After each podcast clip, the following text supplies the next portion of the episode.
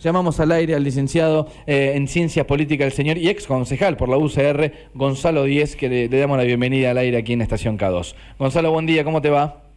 Hola Raúl, ¿cómo estás? Buen día, hola Lea. ¿Cómo hola, ¿cómo estás, Gonzalo? ¿Todo bien? Bien, ¿ustedes? Muy bien, nosotros aquí tratando de aprender, viste que como eh, lo importante no es saber, sino tener el teléfono de quien sabe, decía un filósofo contemporáneo, por eso es que te llamamos, te, te llamamos al aire. que vos aprendas lo que tiene contenido el regalo ese que te han hecho de Ah, eh, el libro de, de, Locos por el Asado. Sí, bueno, te, en algún... ya, ya, ya, va a llegar tiempo de que lo puedas aplicar. claro. Bien. Bueno, y además de eso me interesa el mundillo de la política también, por eso es que, que te llamamos como para que nos expliques un poco, Gonzalo. ¿De qué va esto? ¿Por qué es una sesión especial? ¿Qué, qué es una rendición de cuentas en un municipio como el nuestro? ¿Y, y qué valor tiene? ¿no? Bueno, un poco para que te explayes sobre esta temática. Bueno, mira, la rendición de cuentas es un, un, procedimiento que está establecido en la ley orgánica de las municipalidades. La ley orgánica de las municipalidades es una, como una ley macro que regula el funcionamiento de las municipalidades en la provincia de Buenos Aires, ¿no? En las 135 municipalidades que corresponden a cada uno de los distritos de, de la provincia. Y lo que tiene previsto en uno de sus artículos que el Departamento Ejecutivo tiene que enviar al Consejo Deliberante para su tratamiento y su consideración la rendición de cuentas que luego ese resultado, el resultado de lo que evalúe el Consejo Deliberante, es elevado al Tribunal de Cuentas de la provincia de Buenos Aires, que es el último organismo que fiscaliza lo que se ha hecho en cada municipio y el que realmente tiene relevancia respecto a la revisión, porque incluso la revisión que hace luego el Tribunal de Cuentas puede llegar a tener como consecuencia cargos hasta pecuniarios, pecuniarios o sea, económicos a los funcionarios responsables de alguna cuestión que se pueda haber observado. ¿Alguna malversación de fondos, por ejemplo? No, eso ya es un delito que debería, si, si, si, si se encuentra alguna Sería cuestión penal. de esa naturaleza, ya directamente se tiene que, eh, o sea, bueno, por supuesto el Tribunal de Cuentas o el funcionario que haya tomado conocimiento de esa situación tiene que recurrir a la justicia. Acá estamos hablando incluso de algunas cuestiones técnicas, de procedimiento, de mala aplicación de recursos, de recursos que pueden estar o sea, que pueden haber estado afectados a determinada cuestión y luego se desafectaron para utilizarlos con otro propósito. Sí. Pero en definitiva la pregunta que vos haces, ¿cuál es el valor de la rendición de cuentas que hace el Consejo Deliberante? Bueno, es meramente político. Eh, porque ni siquiera esa eh, evaluación que hace el Consejo Deliberante después es vinculante para el Tribunal de Cuentas. El Tribunal de Cuentas es mucho más minucioso y puede o no tomar en consideración algunas de las observaciones que se puedan haber hecho en el Consejo Deliberante. Pero no es ni más ni menos que una evaluación política de, de un ejercicio, ¿no? Un ejercicio económico, de cómo, como vos bien decías, en un principio el Departamento Ejecutivo, que también pone en consideración del Consejo, hace un cálculo de recursos, o sea, calcula cuáles son los recursos que va a obtener en el ejercicio, por ejemplo, a fin de año ya va a tener que estar presupuestando lo que va a pasar el año que viene, en el 2022, o sea, su cálculo de recursos y con ese cálculo de recursos, de qué manera lo va a gastar. Son institutos un tanto, yo te diría que han quedado atrasados respecto a una verdadera evaluación de lo que debe ser una gestión de gobierno, donde me parece que hay herramientas, me parece no, hay herramientas de seguimiento mucho más en línea y, y, algunas otras cuestiones estratégicas que un gobierno municipal debe proponerse como para después luego todos, no solo el Consejo Deliberante, evaluemos si esos objetivos que se trazaron se cumplieron o no. O sea, eh, cumple la función de, entre una de las funciones que tiene el Consejo Deliberante, que es la de controlar, sería esta sesión de la rendición de cuentas para que el oficialismo promueva o explique eh, en qué se gastaron los fondos. Te hago esta consulta puntual. Supongamos sí. que hay un caso de sobreprecios. Que, que es, uh -huh. A ver, los casos de sobreprecios muchas veces, más allá de lo burocrático y demás, uno se da cuenta si la municipalidad, por ejemplo, está pagando eh, en una ayuda eh, un uh -huh. litro de leche 250 pesos y yo, que soy un ciudadano de a pie común, voy a un mercado a media cuadra de la municipalidad y la pago 90.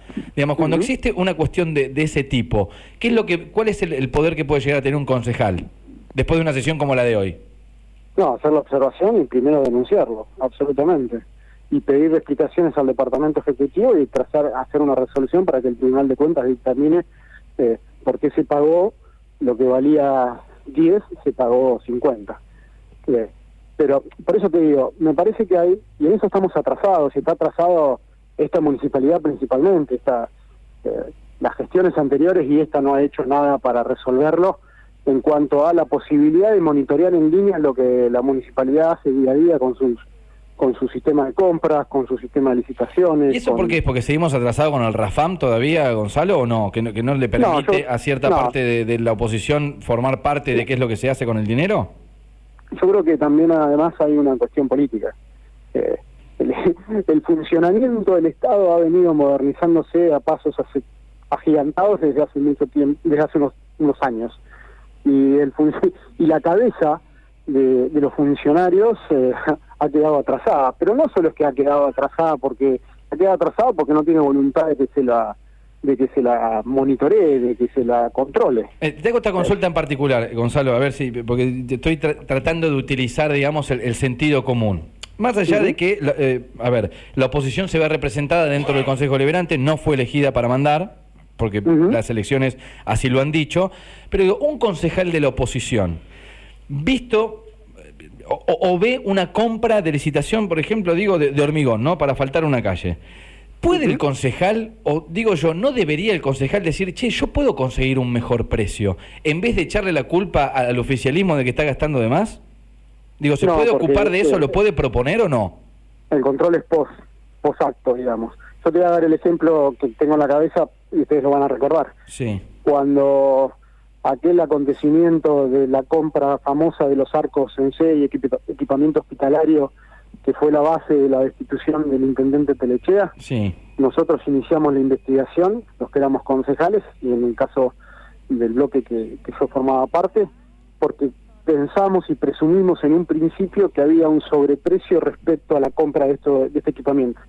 Iniciamos una investigación por un sobreprecio y nos encontramos que después hubo una defraudación al Estado porque ni siquiera se había entregado el equipamiento. Pero esto fue post, digamos. Es, eh, luego de haberse realizado el procedimiento, el daño y el perjuicio ya estaba ocasionado. Y en este caso el Consejo Deliberante actúa de manera, eh, o la voluntad de los concejales actúa de manera diferente. O sea, la facultad de la previsión en los procesos de compra es exclusiva del Departamento Ejecutivo. Pero, pero digo un concejal, digo por las funciones que tiene el Consejo Deliberante, que una de ellas te decía es controlar, pero la otra también la de, la de proponer. Si no es como que entiendo que el, el sistema político a, a nivel local está armado de que la gestión gestiona y digamos el Consejo Deliberante lo va controlando detrás, pero una vez que si la gestión oficial se manda una macana, digamos que es tarde siempre. Y no, hay- y no hay pasa, posibilidad de eh, proponer, ¿se entiende? El sistema, ¿sabes dónde se equilibra y funciona? Donde hay una posición viva y una posición atenta que obliga al Departamento Ejecutivo a ser demasiado, ser muy celoso en el resguardo del patrimonio eh, público. Que por lo como te Sí. escucho no estaría pasando. No, eso es una valoración que podemos tener. Yo creo que hay, se necesita, y acá ya vamos a cuestiones políticas que nada tienen que ver con el tecnicismo o la, o la técnica respecto a lo que la ley determina con la rendición de cuentas. Sí. Digo, yo creo que estamos viviendo un proceso político en Necochea donde por algunas cuestiones el sistema ha quedado bastante desdibujado. Digo, en principio porque, por ejemplo, el intendente fue elegido por una coalición política a la, cual luego abandona. Entonces lo que quedaba dentro de esa coalición es una oposición. O sea, nosotros, por ejemplo, la Unión Cívica Radical y, y los concejales del PRO. Mal o bien formamos parte de esa coalición que lo eligió a- al intendente Claro, debería formar gobernar. parte de las decisiones, ¿no? Debería ser Bueno. oficialismo hoy. yo los, más allá de que yo políticamente lo señalé enseguida, nosotros vamos a hacer oposición a este gobierno porque ya se veía venir cuál era la conducta personal del intendente, que era defraudar a su propio electorado, yéndose el lugar que le permitió llegar a ser intendente. Gonza, Bueno, pa- creo que- te- o ¿cómo estás? Buen día, perdona que te detenga. Eso de tu parte se notó, ni bien pasaron las pasos. sí, sí, de mi parte se notó enseguida. Pero o sea, al- rápidamente, no fuiste candidato y, y- y dijiste, a este tipo no lo acompaño. pero al sistema le costó adaptarse a esa situación y entenderse, porque vos fíjate que concejales que fueron elegido- elegidos por el oficialismo hoy deben y ocupan el rol de la oposición. Bueno, Sí, sí. yo creo que esta elección legislativa va a ordenar un poco lo que la que vamos a tener en septiembre y en, y en noviembre va a ordenar nuevamente el sistema donde además entiendo que hasta el intendente necesita una oposición fuerte. Lo digo, no sé si el intendente en forma personal, el sistema necesita una oposición fuerte para esto que decía recién Raulo, para que el ejercicio del control mejore, además, el ejercicio de funcionamiento del propio Departamento Ejecutivo. Porque el Departamento Ejecutivo va a hacer lo que quiere si tiene una oposición relajada que no controla. Gonzalo, en cambio, va a, ¿sabes- va a salir a buscar mejores precios, va a optimizar los procesos de compra si tiene una oposición ¿Sabes que está mirando que- online lo que pasa. Sí, sí, yo, yo eh, me, me permito diferir. Eh, es, a ver, es, es la noticia del día, pero bueno, cuando se habla con vos y de política es inevitable, ¿no? Eh. Cargarlo de, de, de opinión. Este, pa- para mí, eh, eh, realmente me parece que es algo que vos también sabés. Es eh, para mí la oposición es cómplice. Son cómplices. No, no son, no, no es que les falte trabajar o ser vivos. Para mí son cómplices, realmente. Estoy convencido porque conozco a la gran mayoría, y vos también, y Raúl también, de los que están en el Consejo Deliberante. Y realmente yo hace ya muchos años que lo observamos, a nivel personal, pero con la radio llevamos para 25. Mirá si habremos visto Consejo Deliberante. Y realmente es como, es como que hacen una gran actuación. A mí me da, o sea, cuando se, se embisten de, no sé, yo por decirte, ¿no? A ver, de cualquier partido, pero, vos mismo, o por, decirte Graciano, felicitas, cuando le hablan a la gente es como que, es como si habría un personaje adentro, porque después nos conocemos personalmente. Y es como, queremos ver lo que está pasando, y ahí en el pasillo se sabe todo. Yo no creo que no estén laburando o, no, o que no sepan si, si algo está pasando. Nada más, o sea, no sé, eh, quieren hacer un caso con el vacunatorio. Para todos. eh, no se hizo porque están todos manchados. Y eso lo sabes vos, lo sabe Raúl y lo sé yo. Y lo sabemos, después que lo podamos comprobar es distinto. No sé cómo, pero realmente, como para hablarle a la gente, por lo menos nosotros en el, en el dial, con, con, con- al menos con nuestra verdad, ¿no? Que es nuestra percepción de cómo son las cosas. Pero realmente me, te lo permito porque te, te creo, te, te creo un actor importante en la política local, te creo joven como para todavía poder aspirar a ocupar ese lugar de liderazgo que querés ocupar y porque te queremos de los más preparados, eh, al menos formalmente, porque te has dedicado a estudiar, este, te has dedicado, sos de familia política, tenés cuña política, pero realmente no es como un punto para agregar, como para decir, che, no sé, viste, me parece que son todos cómplices. Eh, eh, cuando hablas de una oposición fuerte, me parece que es- como si fueran todos socios en un punto. Mira, yo eh, siento en parte, no formo parte del proceso reciente desde que asumió eh, Arturo Rojas como intendente, y yo no hubiese sido eh, complaciente con ninguna de las cosas que por ahí se han, han, han sido complacientes, y acá hay dos planos de discusión, que uno sea duro en una reunión del Consejo Deliberante, comisión o sesión, no implica que no pueda tener un diálogo político con los propios actores del oficialismo Claro. pero yo hubiese sido muy duro, de hecho los he sido, con el tratamiento de casi todas las cuestiones que el Ejecutivo puso en consideración eh, al Consejo Deliberante. Eh, las concejales del radicalismo quizás les haya costado adaptarse a esta situación que te digo que rompió las reglas de juego de ser eh, eh, parte de una misma coalición que luego el propio intendente abandona. Y eso puede haber prestado, se puede haber prestado confusión. Respecto a algunas otras cuestiones, eh, créeme, y así no debería ser, que la información a la que tienen acceso a veces los concejales es muy restringida. Y así no debería ser, no, lo- no debería tener ni acceso restringido a los concejales, ni deberían tener acceso restringido a la propia ciudadanía. Estamos viviendo la época de gobiernos abiertos, de acceso a la información pública sin restricciones, y en los municipios, como este, todavía tenemos grandes dificultades para hacernos de, de determinada información. Claro. Yo creo que eso hay que cambiarlo radicalmente y eso se cambia con voluntad política y por supuesto se cambia con presión desde la propia oposición. Eh, Eso no tengo bueno, ningún lugar a ver. Gracias, Gonzalo. Tendió a, a la charla política, aprovecho y te, te hago la, la pregunta, Gonzalo, si se puede, resumido. Te invitan a dar una charla en un quinto año de un colegio comercial. Si querés ponerle, tenés que explicar la función del Consejo Deliberante. Vos sabés que yo tengo esta percepción que hay un montón de gente que no entiende qué función cumple el Consejo. Lo tenés, Bueno, lo tenés que explicar para, para- a todo público, ¿se entiende? Sin tecnicismos. ¿Qué le decís a un pibe que ya votó, quizás ya votó una o dos veces, pero que le tienen que explicar qué función cumple un consejo deliberante en una ciudad? ¿Qué le decís? Mira, el Consejo Deliberante en principio forma parte del gobierno de la, de la, de la ciudad, por supuesto en el carácter legislativo. Esto es que es el de que dictaminan las leyes, en este caso ordenanzas, que rigen la vida de, un- de- de una ciudadanía, de, de una ciudad en este caso. El, el que administra es el Departamento Ejecutivo, pero el Consejo Deliberante forma parte de las discusiones y de la determinación de las ordenanzas. Es decirte, por ejemplo, que eh, eh, una, la circulación de una calle va hacia un sentido o hacia el otro, o que en determinado el lugar se puede edificar eh, tanta cantidad de pisos o no por la infraestructura municipal que está disponible.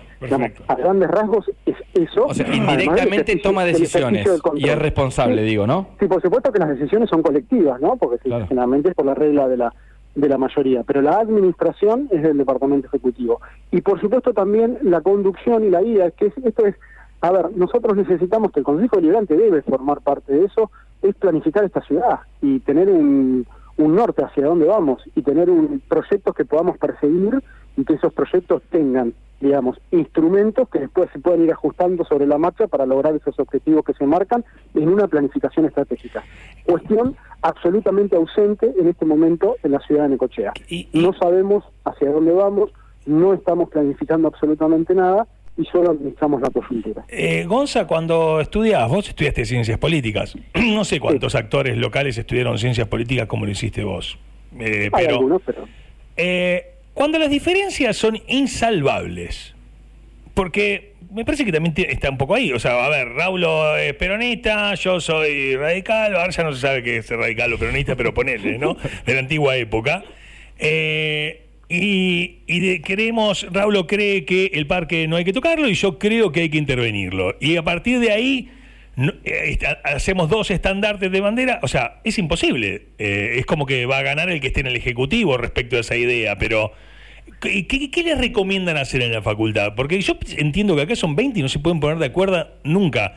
Y muchas veces y muchas veces creo que es por solo mezquindad política, ni siquiera por las ideas cuando las diferencias son insalvables, insalvables es donde justamente recobra mayor importancia, la, importancia las instituciones. En este caso, el Consejo Liberante es una institución de la democracia donde se, se sintetizan diferencias, y es a través de la regla de la mayoría.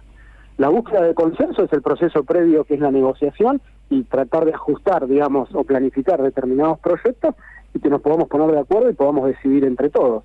Si esa situación no se da, es muy sencillo. los, concejales son, los concejales son representantes del pueblo y tanto representantes del pueblo, por la regla de la mayoría, pueden tomar una determinación para un lado o para el otro. Te lo pregunto y no es capcioso. Se me ocurre, se me ocurre ahora, ¿no? Porque porque lo estoy eh, jugando este juego que te propone Raúl, se me ocurre, ¿no? Digo, en la Facu está contemplado, no sé, eh, la psicología. Nosotros tenemos ahora, no sé, los jueves presentamos un coach, ¿no? O sea, a ver, eh, a mí me, pierdo una, votación 11-9, soy humano, me, pues me, lo puedo tomar como decir, así es la democracia o me puedo quedar recontracaliente, por lo cual me genera resentimiento. Desde ese resentimiento no me puedo reponer y, no te apoyo un proyecto más. Destruyo todo, ¿viste? O sea, ¿está contemplado cómo se alimenta, eh, cómo se sana lo humano de las personas? Porque aparte antes a mí me ninguneaban y no se enteraba nadie. Ahora estoy en las redes sociales, en los diarios digitales, en el micromundo, te hacen un meme, te hacen esto y te queda, hasta tu hijo te toma el pelo, ¿viste? Entonces es como que te quedas recontra, resentido o resentida. Y desde ahí esas personas nos están gobernando. ¿Lo contemplan las ciencias políticas? ¿Es algo que les falta. Viste, nosotros la, la comunicación tuvimos que agregarle millones de cosas. A la política, ¿no, le falta un poco de, contención humana? Bueno, al análisis de la política, que es la ciencia política, que es lo que yo estudié, que es totalmente distinto al ejercicio. Yo acá confundo las cosas. yo, acá yo acá confundo las cosas. Yo soy politólogo y, muchos politólogos se dedican a la política, pero muchos politólogos no se dedican a la política. Yo estoy en el análisis y en la acción, estoy en los dos lugares. Claro, claro. Eh, eh, la ciencia política, por supuesto, contempla un montón de, análisis y de estudios de comportamiento humano que analizan el proceso de toma de decisiones. Estoy hablando, por ejemplo, ahora recuerdo algunas de las cuestiones como eh, el dilema del prisionero, que es el análisis que se hace para tomar determinadas decisiones bajo distintas circunstancias en las cuales uno se encuentra encerrado y entran en juego los intereses y a ver eh, si es preferible si, hay, si es preferible cooperar o cortarse solo para tomar determinadas para ver cuál es el óptimo de, de, una resolución pero bueno esto sí se analiza y se estudia ahora en, el campo de juego en la acción por supuesto que entran en juego un montón de factores no entran factores de identidad política de pertenencia a, los distintos partidos políticos. Por supuesto que entran factores humanos, como vos bien decís, que tienen que ver con el buen trato y la consideración que pueden hacer que uno tenga mayor predisposición a la colaboración o menor, esto es parte de la vida humana y de nuestras características como seres humanos. Digamos, si vos entras al estudio hoy eh, como responsable de la radio y entras a las patadas y maltratas a tus compañeros, seguramente ellos tengan menos predisposición a colaborar para que el programa salga bien. En cambio, cuando vos sos más contemplativo, buscas acuerdos, eh, das explicaciones, alternativas de, de, posibilidad de, cursos de acción, seguramente van a tomar eh, una característica colaborativa, que eso depende del líder. Y en este caso, insisto en lo mismo, bajándolo y no pudiéndome desprender de la opinión, eh, tenemos un intendente que poco ha llamado a la colaboración a la oposición, porque ha negado la posibilidad muchas veces de temas trascendentes de discutirse eh, cómo deben discutirse las cuestiones que a veces es en profundidad. Y me em, remito, por ejemplo, a la cuestión de la decisión de, del complejo del casino. No va más. Donde se, tomaron decisiones a las apuradas. Y, a la vista está porque ha fracasado la, la situación de resolución del complejo del casino. Eh, hace poco más de 25 minutos estamos haciendo una nota con Gonzalo Díez, es eh, ex concejal, licenciado en Ciencias Políticas. Yo creo que hemos aportado, sin ser pedante, Gonzalo, no sé eh, hemos aportado más a la ciudadanía en esta entrevista que en la sesión que se está dando en este momento por una rendición de cuentas que quién sabe qué, qué están controlando, si están viendo boleta por boleta y demás. Así que te lo agradecemos, ¿eh? No, no, les agradezco a ustedes que me hayan considerado a mí para hablar un poco. No soy voz autorizada, solamente soy una voz que hace un tiempo que anda en política acá y que todavía le queda algún tiempo por delante.